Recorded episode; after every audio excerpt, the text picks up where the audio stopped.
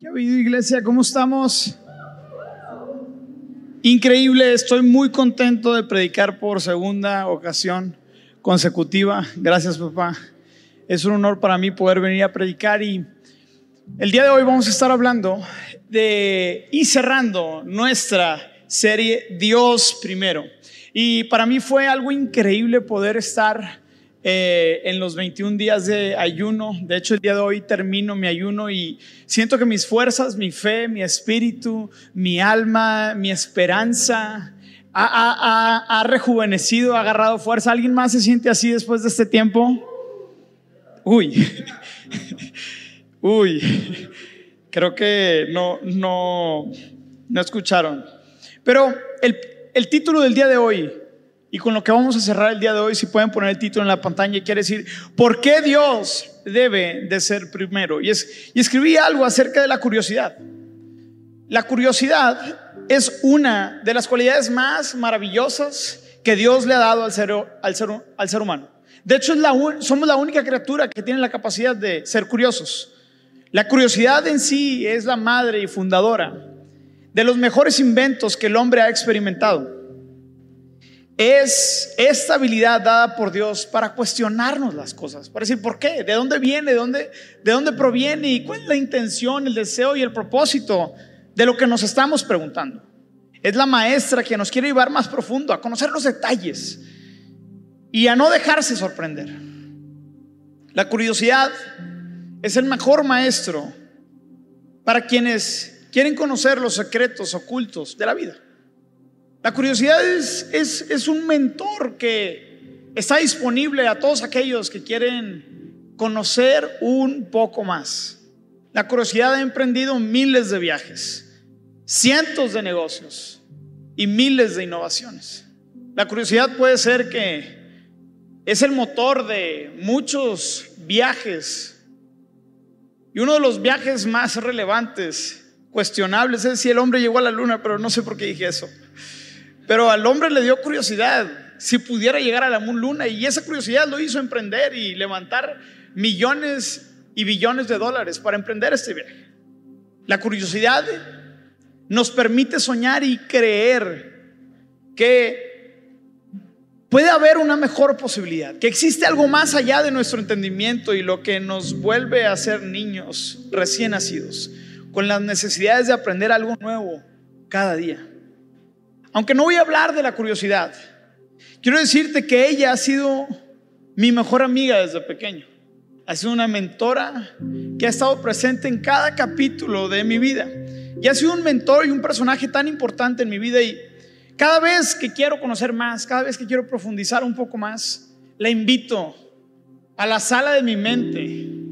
Y tenemos una conversación y siempre, casi siempre me hace la misma pregunta y me dice, ¿por qué?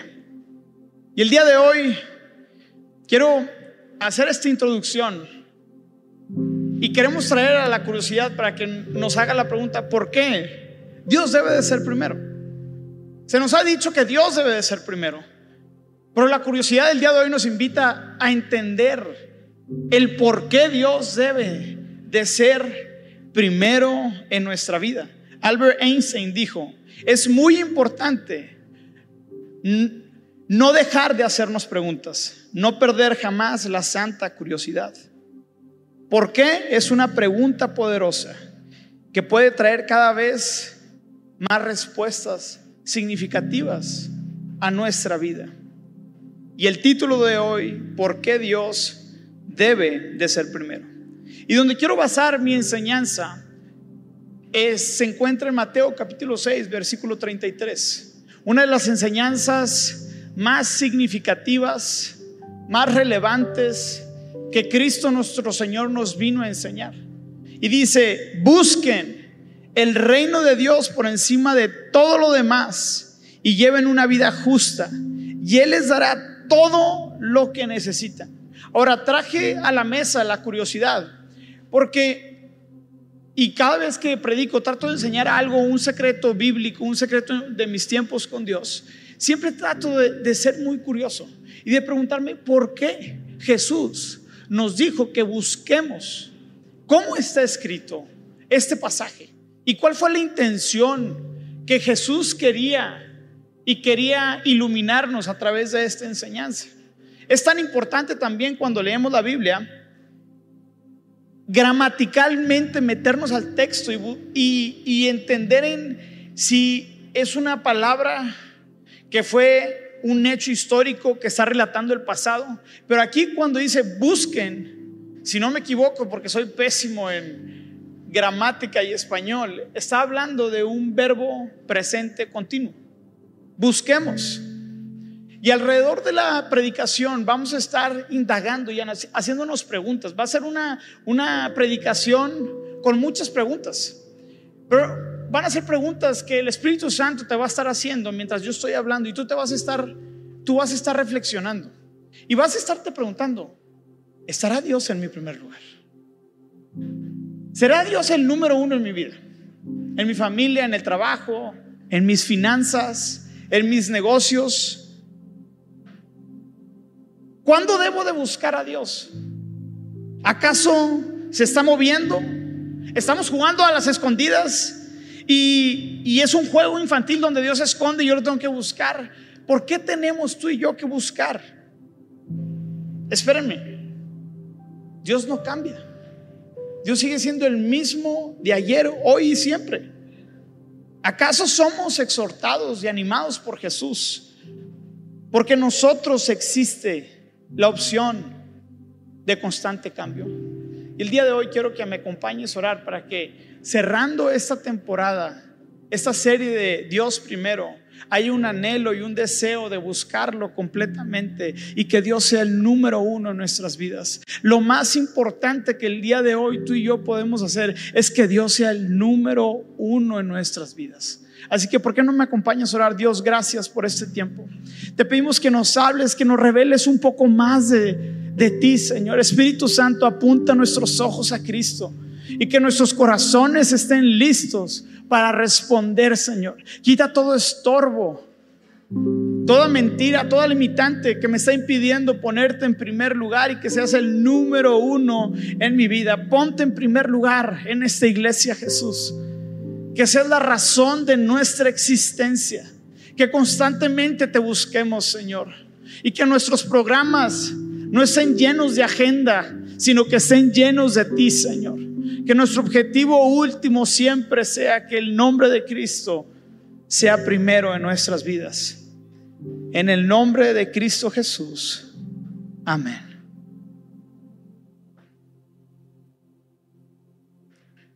¿Por qué debemos buscar su reino por encima de todo lo demás? Y creo que he encontrado y, he visto y me gusta un poco ver las historias de personas que han hecho cosas importantes. Pero la palabra dice, ¿de qué, de qué le sirve al hombre ganar al mundo si se pierde a sí mismo? Es importante entender que necesitamos a Dios primero porque tú y yo fuimos diseñados para adorar. Todo nuestro mecanismo, nuestro ADN, el, el, sistema operativo en el cual tú y yo operamos, Cristo nos muestra que fuimos diseñados para adorar. Desde el principio de la, creación, Dios te diseñó para que adoraras. Así que el buscar a Dios y ponerlo en primer lugar es una cuestión de adoración, es una cuestión de quién es el que gobierna en nuestras vidas. Y para muchos de nosotros podemos ser cristianos e incluso que Cristo no sea el primer lugar en nuestra vida. Ahora, ¿Cuál es la recompensa de poner a Dios en primer lugar? La recompensa no es que nuestra fama crezca, influencia, poder y recursos crezca. Claro que no. La recompensa de ser, la recompensa de poner a Dios en primer lugar es de ser libre de esas cosas y poder tomar nuestra cruz y seguir a Jesús. Cuando ponemos a Dios en primer lugar, hay muchas cosas que suceden, pero Tres de las principales cosas que suceden es que cuando ponemos a Dios en primer lugar, por consecuencia Dios comienza a ordenar nuestras vidas. Comienza a ordenar nuestra familia, nuestro matrimonio, nuestra agenda. Comienza a venir el reino de Dios y se comienza a establecer en aquellas áreas que nosotros le permitimos que su reino venga a ordenar. Una segunda cosa que Dios hace cuando tú y yo lo ponemos en primer lugar es que Él nos trae claridad. A medida que tú y yo conocemos cuáles son nuestras prioridades, podemos decidir claramente qué es lo que debemos de hacer, porque en la vida se presentan muchas oportunidades. Y hay veces que cuando vas creciendo y te, te está yendo bien y comienzas a crecer un poco más, se te presentan mucho más oportunidades. Ese es uno de los problemas de ser una persona exitosa, que, va, que, van creciendo y, y, comienzan a presentarles más oportunidades, pero por eso necesitamos buscar a Dios en primer lugar, para que cuando existan estas grandes oportunidades, no necesariamente quiere decir que son puertas que Dios está abriendo, sino puertas que el enemigo está permitiendo para que te puedas desenfocar del gran llamado y el gran propósito que Dios tiene para ti. Cuando pones a Dios en primer lugar, Dios te da propósito. Tienes un significado de que tu vida vale. Te levantas cada día sabiendo que tu vida tiene importancia. No porque eres importante, sino porque estás contribuyendo para extender el reino de Dios. Ahora, pero, ¿qué debemos? Pero, ¿por qué debemos de buscar a Dios primeramente? Y la otra pregunta que tengo es, ¿cómo lo interpreto este pasaje? ¿Como una sola vez? ¿Necesito buscar a Dios primeramente solamente una vez o es una invitación que Cristo nos hace para que tú y yo constantemente, de manera cotidiana, podamos vivir este estilo de vida? Pero, ¿por qué lo debemos de buscar? ¿Acaso Jesús estaba insinuando que estaba escondido? O mejor dicho, que nuestros corazones son cambiantes y además engañosos. Y en este pasaje nos invita a realizar una autoevaluación y preguntarnos. Y el día de hoy te tienes que hacer esta pregunta. Es una pregunta que te va a confrontar. Es una pregunta que te tienes que hacer y, tienes que ser crítico.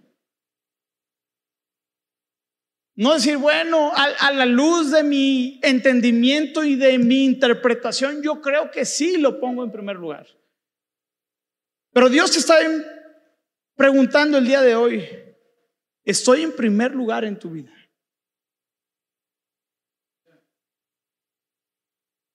¿Por qué debemos de hacernos esta pregunta? Te quiero decir porque el corazón es engañoso. El corazón fácilmente nos puede engañar. Y mientras tú y yo podamos creer que está en primer lugar, eh, nuestro corazón nos puede estar engañando. Otra, otra cosa, porque es el pensamiento de nosotros es constantemente cambiante. Un día decidimos esto y un día pensamos esto. Un día creemos esto y el otro día pensamos completamente diferente. Si no, pregúntale a cualquier persona que esté casado. Amén. Nuestras emociones son fluctuantes.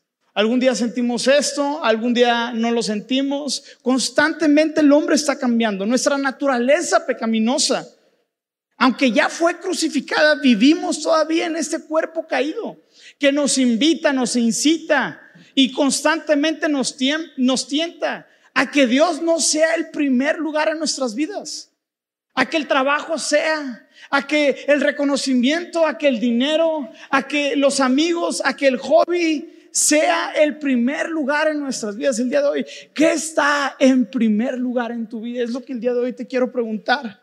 Y encontrar algunas respuestas bíblicas de por qué debemos de buscar intensamente y debe ser una prioridad en nuestra vida. Lo bueno es que esta predicación sí es bíblica. ¿Por qué debemos de buscar a Dios primeramente?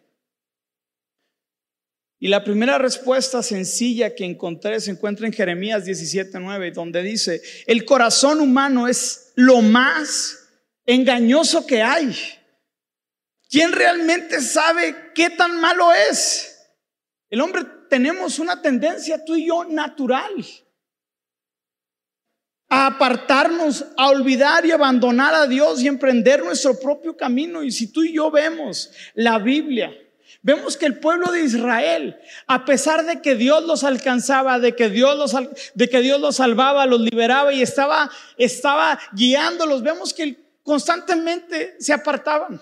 Que los reyes, los ungidos, llenos del Espíritu Santo, se apartaban hacia sus propios intereses. Si los reyes y aquellas personas y el mismo pueblo de Dios se apartaba, ¿cuánto más tú y yo no podemos apartarnos? Por eso no podemos de descuidar nuestra intimidad con Dios. El cristianismo no es un asunto de, yo vengo a la iglesia para que Dios me bendiga y, y poder recibir sus bendiciones. Venir a la iglesia y declarar que Jesús es nuestro Señor es una decisión que tiene que cambiar completamente nuestra vida, nuestro estilo de vida. Cualquier persona que ha decidido, no solamente intelectualmente, no solamente emocionalmente, sino en su voluntad, decir, te sigo Jesús, está decidiendo que va a tomar la cruz de Cristo y lo va a seguir. Y el cristianismo hoy en día nos ha vendido otro panorama. Muchos aquí tenemos una idea de quién es Dios. Y bueno, ese es el siguiente punto. ¿Por qué te... El siguiente punto es, ¿por qué debemos de buscar a Dios en primer lugar? Porque tú y yo no podemos dar lo que primeramente no hemos recibido. En Marcos 7, 21, 23 dice, pues de dentro del corazón de la persona salen los malos pensamientos, la inmoralidad sexual, el robo, el asesinato, el adulterio, la avaricia, la, perversidad, el engaño, los deseos sensuales, la envidia, la calumnia, el orgullo y la necedad. Todas esas vilezas provienen de dentro. Esas son las cosas que los contaminan. Por eso es importante buscar el reino de Dios. Porque la Biblia nos muestra que dentro de nosotros existen todos estos deseos. Y mi mamá siempre, cuando estaba chiquito, nos decía, mira, mijito, tú tienes dos perritos dentro de tu corazón. Un perrito es muy malo. Tiene una cola como la de Satanás, de la, ¿cómo se llama? El juego mexicano, la, ¿cómo se dice? La lotería. Y me decía, mira, pues el perro que tienes dentro, hay un perrito que es malo, que tiene una cola como el diablo de la lotería, y también tienes otro perro bueno que tiene un, un círculo aquí, que está levitando, y dice, mi mamá era muy sencilla, me dice, al que tú alimentes día con día, constantemente, va a ser el que va a ganar cuando se van a enfrentar. Y por eso debemos de buscarlo primeramente. Debemos de alimentar nuestra fe. Nuestra fe no se puede, no puede ser alimentada solamente con el domingo. No podemos vivir solamente de lo que se nos da el domingo. Dios nos llama a buscarlo día con día. A Dios le encanta que en nuestras mañanas podamos tomar unos minutos, un espacio para decirle, Dios, tú eres el primero en mi vida. Quiero que el día se, quiero que el día de hoy se cumpla tu voluntad. No quiero vivir bajo mi propio entendimiento. Revélame dame sabiduría y comienzas de esa manera a buscar a Dios en primer lugar porque es muy sencillo alejarnos. Me pasa y me sucede todo el tiempo. Es muy sencillo alejarme de los planes que Dios quiere que hagamos. Inclusive, puedo decir que no, algunos, la, vez pasada lo dije, pero en eso no lo he dicho. Al principio antes o al principio del año me dio COVID. Y yo sentí que me dio, porque yo llegué a Torreón, venimos de Monterrey, venimos de, estar allá dos años, y me, me dio COVID. Y yo sé que todo lo que nos pasa sucede por algo. Y pregunto a Dios, Dios, ¿por qué? Y simplemente sentí que llegué queriendo hacer mi propia agenda. Llegué queriendo hacer mis propios planes y tenía un chorro de planes. Ya había hablado con varias personas y vamos a hacer esto y vamos a emprender. Me encanta emprender, soy un emprendedor y, y sirvo. Y, y, y, en eso me dio COVID. Y me dio mucho tiempo para reflexionar y después entendí que el COVID había sido una bendición para frenarme de no hacer mi propia voluntad. Muchos de nosotros estamos viviendo nuestra propia voluntad. ¿Por qué es importante buscar a Dios primero? Porque tendemos a hacer a Dios a, nuestro, a nuestra imagen y gusto. En Romanos 1.21 dice, es cierto, ellos conocieron a Dios, pero no quisieron adorarlo como Dios, ni darle gracias. En cambio, comenzaron a inventar ideas necias sobre Dios. Como resultado, la mente les quedó en oscuridad y confusión. ¿Qué quiere decir esto, iglesia? Que tú y yo podemos imaginarnos y tener una malinterpretación del Dios que creó los cielos y la tierra. Y por eso mucha gente está enojada con Dios. Porque pensamos que Dios debe de actuar de una manera, porque creemos que Dios está disponible para cumplir solamente mis peticiones y nos enojamos con Él y le reprochamos a Él. ¿Por qué? Porque hemos creado una imagen falsa de quién es Dios. Y eso es tan importante que tú y yo tengamos una perspectiva correcta de quién Dios es, porque puede ser que has estado viviendo un cristianismo donde el Dios que vienes a adorar no es el Dios de la Biblia. Ouch. ¿Por qué debemos de buscar a Dios primero? Porque hay un conflicto divino entre el reino de los cielos y las tinieblas. Romanos 7, 21, 23 dice, he descubierto el siguiente principio de vida, que cuando quiero hacer lo que es correcto, no puedo evitar hacer lo que está mal. Amo la ley de Dios con todo mi corazón, pero hay otro poder dentro de mí que está en guerra con mi mente. Ese poder me esclaviza al pecado que todavía está dentro de mí.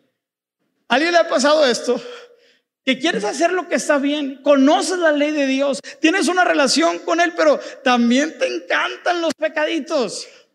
También te encanta hablar mal de las personas cuando no están presentes. Te gusta chismear con la comadre, oye, ¿te acuerdas? Oye, ¿sabes del pastor? Oye, mira, quiero, quiero decirte, y mira, nada más te lo voy a decir para que estés orando por él.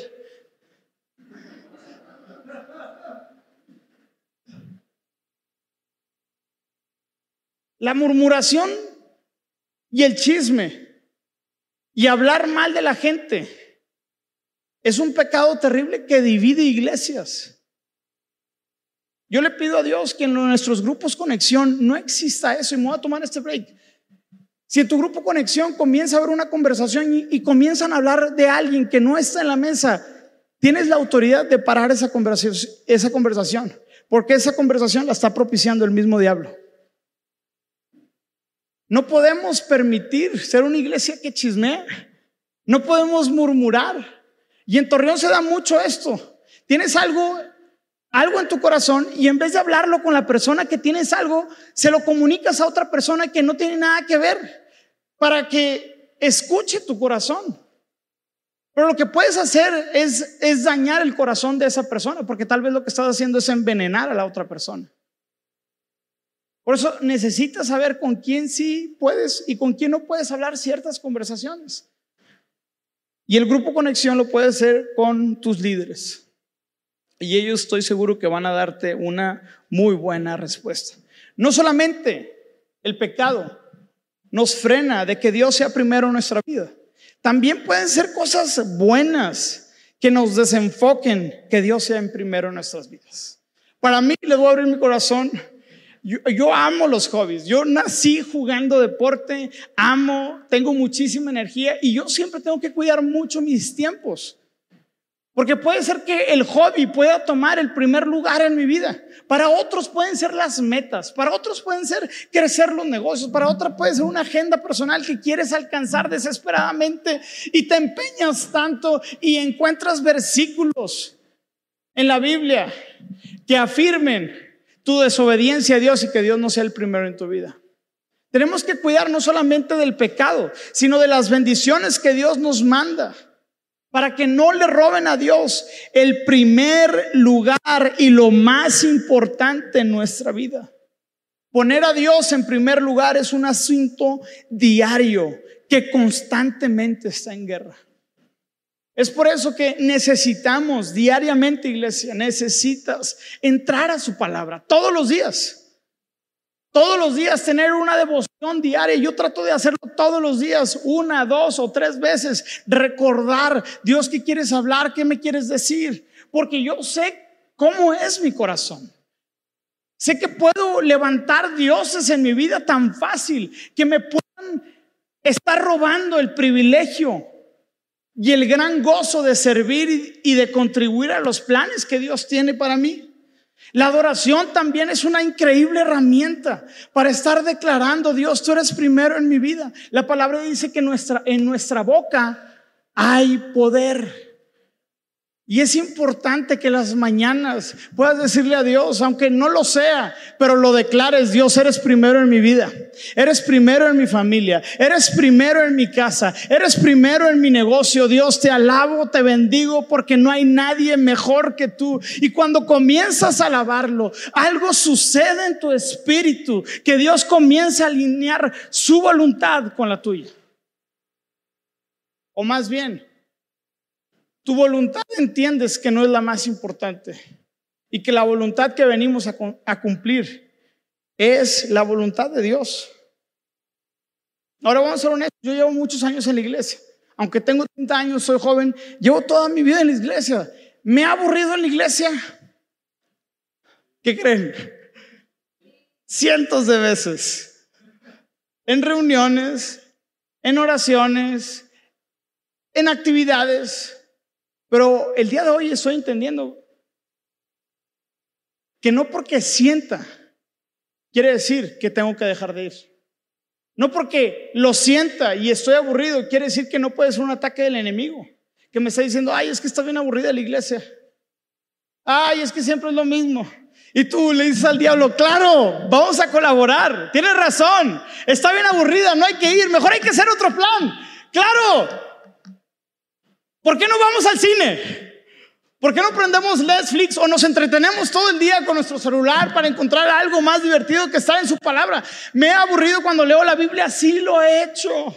Me pasa constantemente, pero le digo, Dios, que mis sentimientos no sean lo que guíe mi vida. Yo quiero ser un hombre de carácter que te sigue y que cumpla tu voluntad hasta el último momento de nuestra vida. No somos llamados a ser cristianos de, temporadas, de momentos, de situaciones. La Biblia nos narra y Pablo dice que la vida cristiana es, es, una carrera larga, es como, es como un maratón extendido donde tú y yo tenemos que prepararnos. Pero la pregunta es, ¿dónde se perdió esto?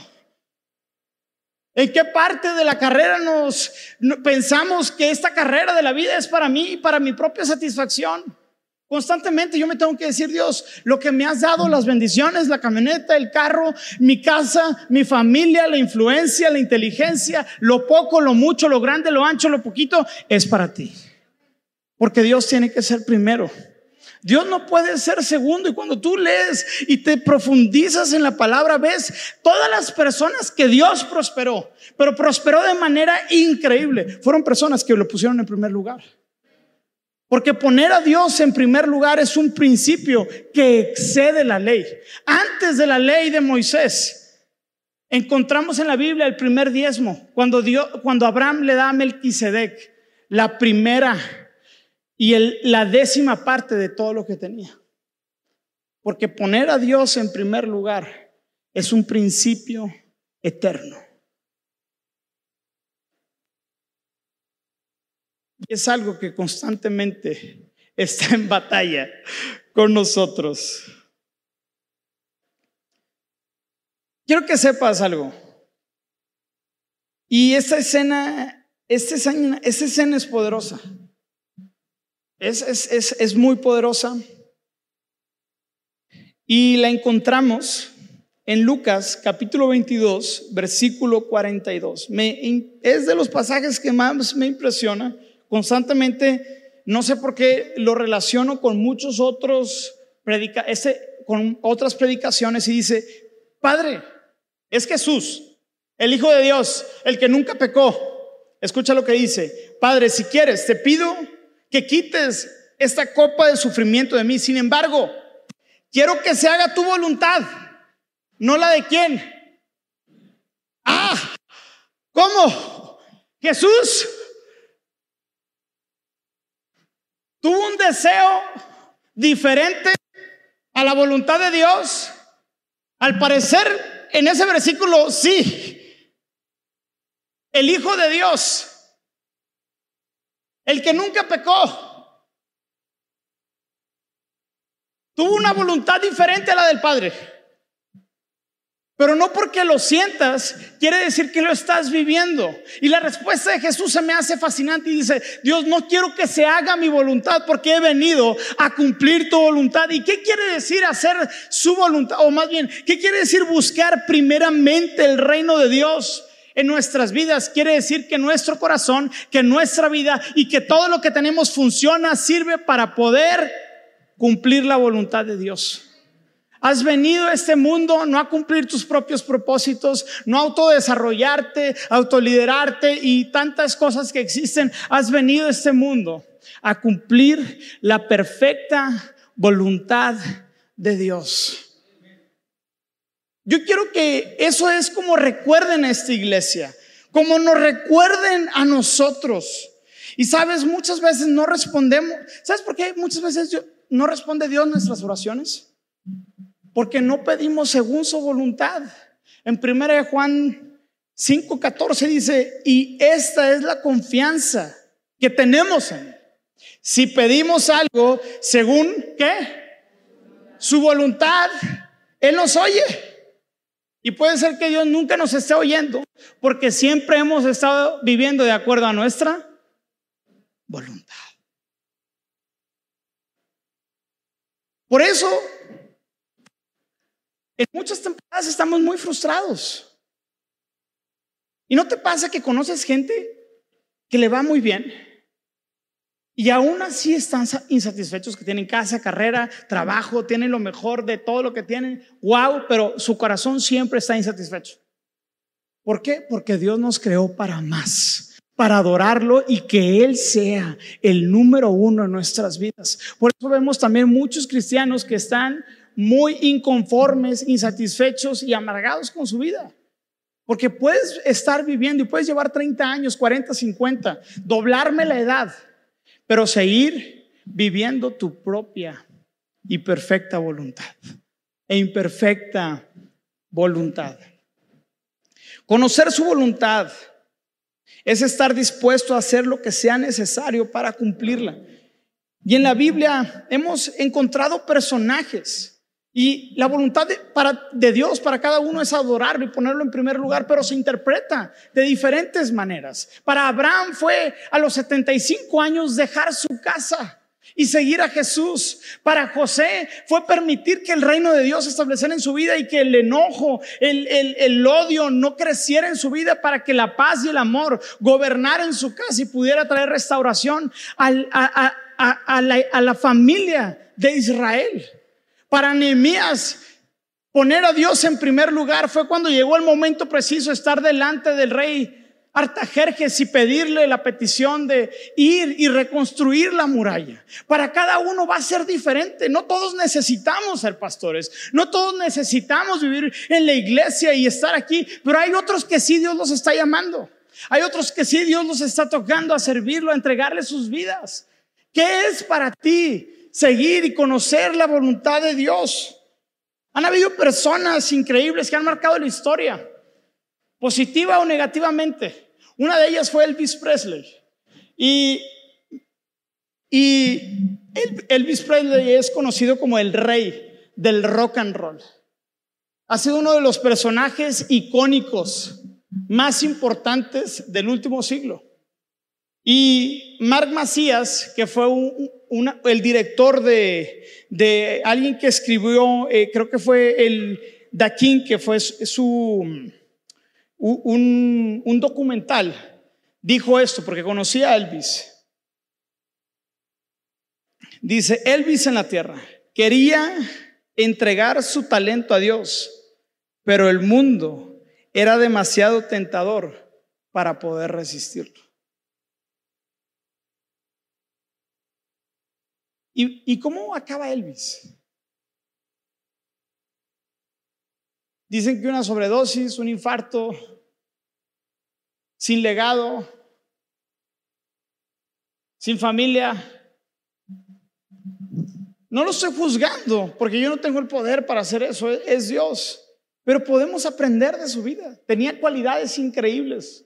Era alguien que tenía una voz, un talento, era wow, me fascina ver a ese personaje.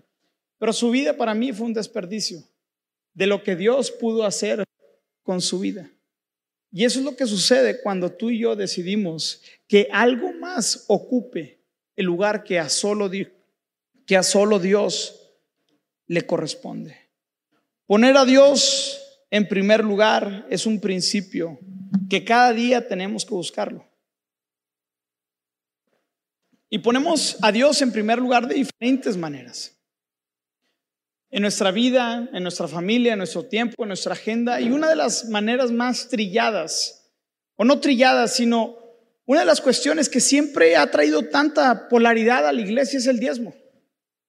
Pero mi pregunta es, ¿por qué? ¿Por qué el diezmo tiene que polarizar a las iglesias? Si el diezmo es darle a Dios lo que a Él le corresponde, es entregarle a Él y ponerlo a Dios en primer lugar. El diezmo quiere decir la primera parte, nuestro primer 10%, dárselo a Dios. Y yo creo que, ¿por qué está tan polarizado este tema?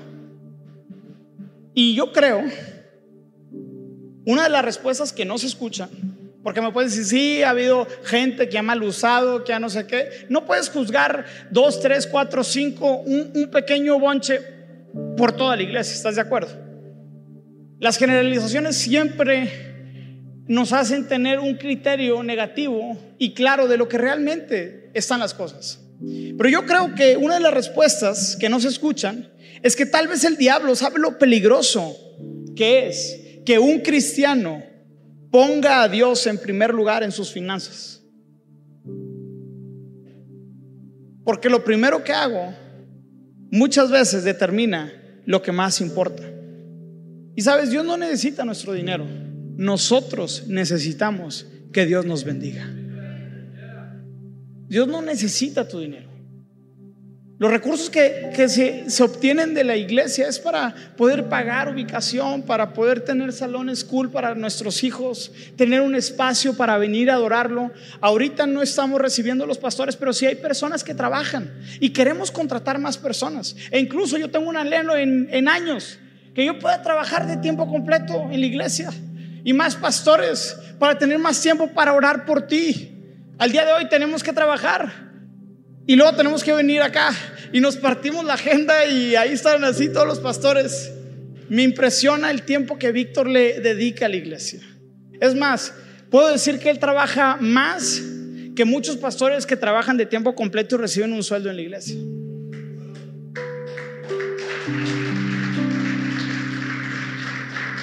Este, y no es la excepción. Ayer, este, eh, ayer él vino a supervisar la nueva pantallota que tenemos y la nueva estructura. Y llegó a las 12 y no me dijo nada, aunque tenemos una increíble relación. Y le marco nada más como a las 6 de la tarde, ¿qué onda? ¿Qué estás haciendo? Y me dice, estoy aquí en iglesia. Y yo dije, oye, ¿por qué no me habías avisado? Y no me contestó y me vine con David y estuvimos haciendo, había pocas personas, muy pocas personas. Estaba mi estimado Mike, estaba Lenin, Los Silva, wow. esa familia se la rifó. Sacaron todo. No, no, fue, fue un... Pero yo digo, regresando al punto, regresando al punto, los diezmos nunca va a ser para hacer rico a una familia. Los diezmos sirven para seguir expandiendo el nombre de Cristo y hacerlo famoso. En Malaquías 3, 7, 11 y dice, después los días de sus antepasados se han sometido a mis leyes, sino que se han apartado de ellas. Pero si se vuelven a mí, yo me volveré a ustedes. Yo, el Señor de los ejércitos, lo he dicho. Pues ustedes dicen, ¿qué quieres decir con que volvernos a ti? ¿Habrá quien pueda robarle a Dios? El pueblo de Israel estaba hablando a Dios. Pues ustedes me han robado y sin embargo dicen, ¿qué quieres? ¿Qué quieres decir con que te hemos robado, pues me han robado en sus diezmos y ofrendas. Malditos sean todos ustedes porque como nación me han robado. Entreguen completamente los diezmos a mi tesorería y habré alimento en mi templo. Con esto pueden ponerme a prueba. Verán si no les abro las ventanas de los cielos y derramo sobre ustedes abundantes bendiciones, lo digo yo, el Señor de los ejércitos. Además, reprenderé a esos insectos que todo lo devoran, pues para que no destruyan los productos de la tierra, ni, ni dejen sin uvas sus viñedos. Lo digo yo, el Señor de los ejércitos celestiales y necesito acabar. Y yo también tuve dudas con el diezmo, sinceramente, tuve muchas, muchas dudas. Pero en mi primer año hablaron, del, hablaron no sé en qué parte, y Dios, sentí de parte de Dios que me dijo, ponme en, en número uno en tus finanzas. Yo, es que es ilógico, tus matemáticas con las mías. ¿Cómo voy a alcanzar toda la semana, si apenas ando comiendo, con el 90%? Si no me alcanza con el 100%? Es ilógico, es inhumano. Y, yo tenía muchas necesidades. No tenía carro, tenía que irme en patineta, en camión. Y, y no tenía carro. Y recuerdo que la primera semana, ahora, no siempre sucede esto. Hay veces que sí, he escuchado muchos testimonios, pero la primera vez que lo pongo en primer lugar, hago mi diezmo y a la semana, un tío tan generoso que tenemos, le regala a mis papás un carro. Y luego mis papás generosamente me hablan a mí y me dicen, Ricardo, tengo un carro para ti. Y esa es una de las maneras tan generosas como las ventanas de los cielos se abren a todos los creyentes que decidan poner a Dios primeramente en sus finanzas. Yo quiero animarte de verdad. Si yo te puedo explicar cuáles han sido las principales cosas que has hecho, que te han mantenido, que, que, te hacen seguir atado a los principios de Dios y vivir una vida correcta, generosa, te voy a decir cuál es. Poner a Dios en primer lugar en mi día. Me levanto y leo su palabra. En los domingos venir y diezmar y con todo gusto lo hago. De hecho, había una temporada, eh, y esa historia que había una temporada que, que ganaba tan poquito que me daba pena darle a Dios mi diezmo. Y en esa temporada yo le dije, Dios, voy a crecer un poco más mi diezmo. Y comenzarle el 20 y el 30% de lo que ganaba. Y quiero decirte algo, y, no es presunción ni nada, pero te lo digo de todo corazón. Dios ha bendecido nuestras vidas. Yo era antes también un niño que siempre se enfermaba, llevo años sin enfermarme. Porque Dios dice que reprende al devorador. Yo quiero que lo pongas a prueba. Ponlo a prueba tres meses y deja que Dios te sorprenda. ¿Por qué no nos ponemos de pie para terminar? Cierra tus ojos ahí. Señor, el día de hoy como iglesia, Padre Santo, queremos ponerte en primer lugar en nuestras finanzas, en nuestra agenda, en nuestra vida. Señor, queremos que seas el número uno, Señor. No queremos que algo ocupe otro lugar, queremos que tú seas el número uno, Señor. Trae en nosotros el deseo el corazón, el, el, carácter, Señor, para que seas el número uno, Señor. No dejes que nuestros hobbies, que nuestra propia agenda y muchas otras cosas nos distraigan de que seas el número uno, Señor. Llévate la gloria y llévate la honra. Cerramos este tiempo, Señor, de ayuno, Señor. Este tiempo de oración, este tiempo que te estamos buscando con el anhelo y la única, el único clamor que hay dentro de nosotros es que Dios sea primero en nuestra casa, nuestra familia y en todo lo que hagamos. En el nombre de Cristo Jesús. Amén.